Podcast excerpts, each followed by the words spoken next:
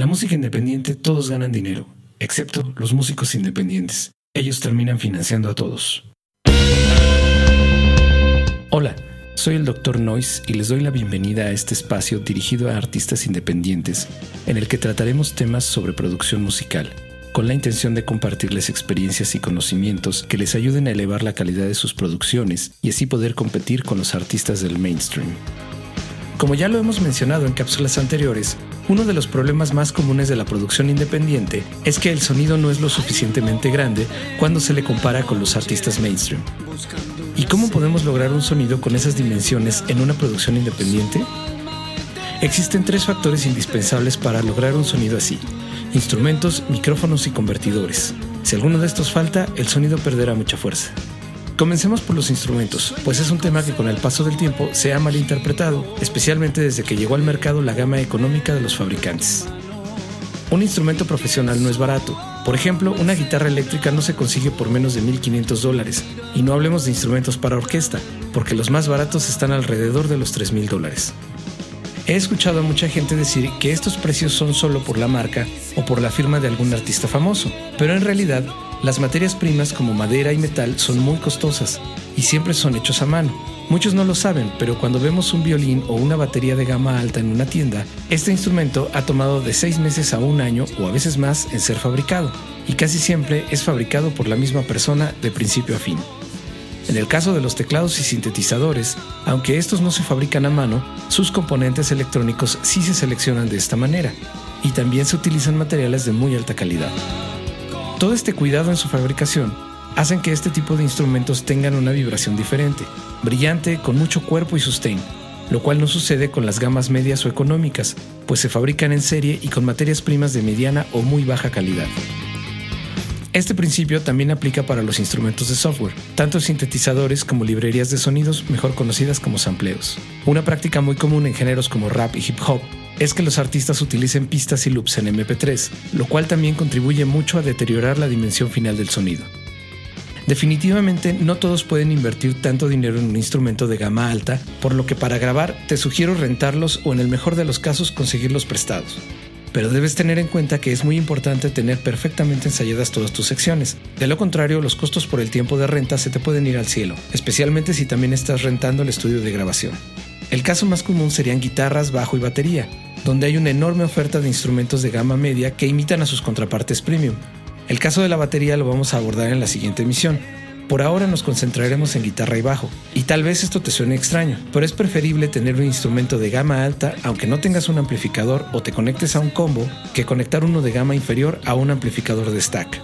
De hecho, aunque no tengas amplificador, micrófonos o una buena acústica, si tienes un instrumento profesional y una interfaz de buena calidad, los emuladores de amplificador, tanto de rack como de software, son una excelente opción. Hoy en día el reamping es una herramienta muy poderosa. Como ejemplo, todo el álbum de Dorian Z está hecho de esta forma. Utilizamos una Les Paul y una Stratocaster que el artista consiguió prestadas y él las grabó limpias, directo a una interfaz Motu con los efectos solamente sonando en su monitor. Todo el sonido final fue reamping. En el caso de los instrumentos electroacústicos, también es posible trabajarlos con emuladores de espacio, aunque estos son costosos y consumen mucho poder de procesamiento en la computadora. Esto también aplica para teclados y sintetizadores, mientras tengas una interfaz de gama alta, buenos cables y puedas grabar a 96 kHz. Obviamente, no todos tienen este tipo de equipo, pero en un estudio de grabación puedes encontrarlo y una sesión para vaciar este audio puede resultarte muy económica, aunque también hay algunos factores a considerar antes de elegir el estudio indicado para grabar, lo cual también abordaremos en otros episodios. Por ahora se nos ha terminado el tiempo. En el siguiente episodio hablaremos de cómo lidiar con instrumentos más costosos como la batería o el piano, así como con instrumentos acústicos. Mientras tanto, recuerda que los instrumentos de gama media y económica están hechos solo para vender. De ahí el eslogan de este segmento, en la música independiente todos ganan dinero. Aunque estos instrumentos no son del todo malos, pues definitivamente son perfectos para el ajetreo de los ensayos, para aprender a tocar, para practicar o para componer canciones. El problema viene cuando los artistas los adquieren creyendo que pueden usarlos para grabar en producciones profesionales o para conciertos en vivo.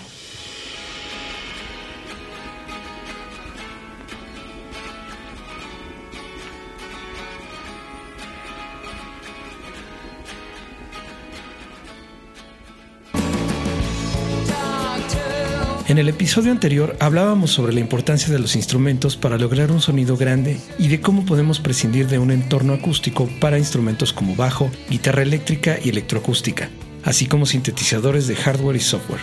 Pero ¿qué sucede con los demás instrumentos? Cuando hablamos de instrumentos de cuerdas, alientos, metales y demás, debemos de recurrir forzosamente a micrófonos y a un espacio acústico, por lo que abordaremos esto cuando hablemos de micrófonos. Por hoy nos enfocaremos en dos casos especiales, piano y batería. Para esto debemos abordar uno de los temas que más causan confusión en los músicos y que pueden ayudar a recortar costos sin perder calidad de sonido e interpretación musical. MIDI. Piano y batería son los instrumentos más complicados de grabar de manera acústica. En el caso del piano, no solamente se deben tener técnicas de microfoneo muy finas, sino que los micrófonos deben ser muy buenos, y el espacio acústico debe ser amplio y muy bien tratado. Además del hecho de que el propio instrumento, para ser de buena calidad, debe ser muy pero muy costoso. La batería es un caso similar, pues simplemente una tarola premium ronda los 1.500 dólares. Y ni qué decir del resto de la batería y platillos o de la cantidad de micrófonos necesarios, las técnicas de microfoneo y el espacio acústico. Aquí es donde el MIDI entra en juego y es una herramienta muy poderosa, pero muchos músicos piensan que grabar de esta manera es lo mismo que programar una secuencia nada más lejos de la realidad, pues cada nota MIDI recoge con absoluta precisión los cinco componentes fundamentales de la interpretación musical, ataque, velocity, sustain, decay y release, así como el tiempo en el que ocurren y su duración.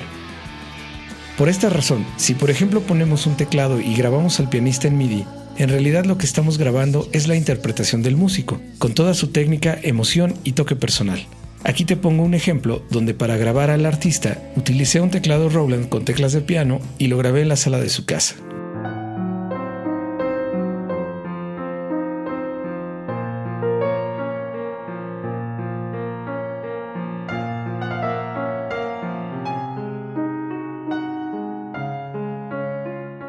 El caso de la batería es similar, solo que hacerlo a través de MIDI no resulta muy bien en los platillos, por lo que utilizamos una técnica llamada Drum Enhancement, donde el software es capaz de identificar las mismas características del sonido que el MIDI, pero desde una señal de audio. Con esta técnica no necesitas acústica ni microfonía tan sofisticadas al momento de grabar, por lo que prácticamente cualquier estudio y batería sirven. El sonido final se añade en la mezcla. El álbum de Dorian Z es un excelente ejemplo de esta técnica.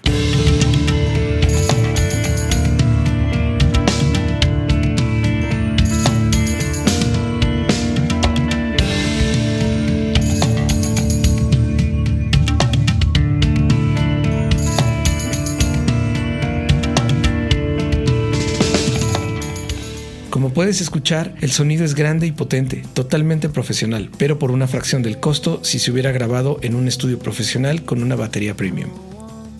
Además de batería y bajo, puedes recurrir a instrumentos MIDI para grabar texturas como camas de cuerdas y metales o algunos adornos y pasajes sencillos, como una arpa o una flauta. Hay instrumentos como el oboe o el clarinete con los que puedes hacer cosas más complejas sin que se sienta artificial, pero siempre hay un punto, ya sea de complejidad o de protagonismo de un instrumento, donde ya debes recurrir a un músico real.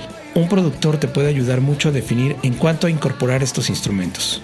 Este ejemplo es una producción que realicé hace un par de años y mientras que el solo de trompeta es interpretado por un trompetista real, los trombones y trompetas de respaldo son instrumentos MIDI.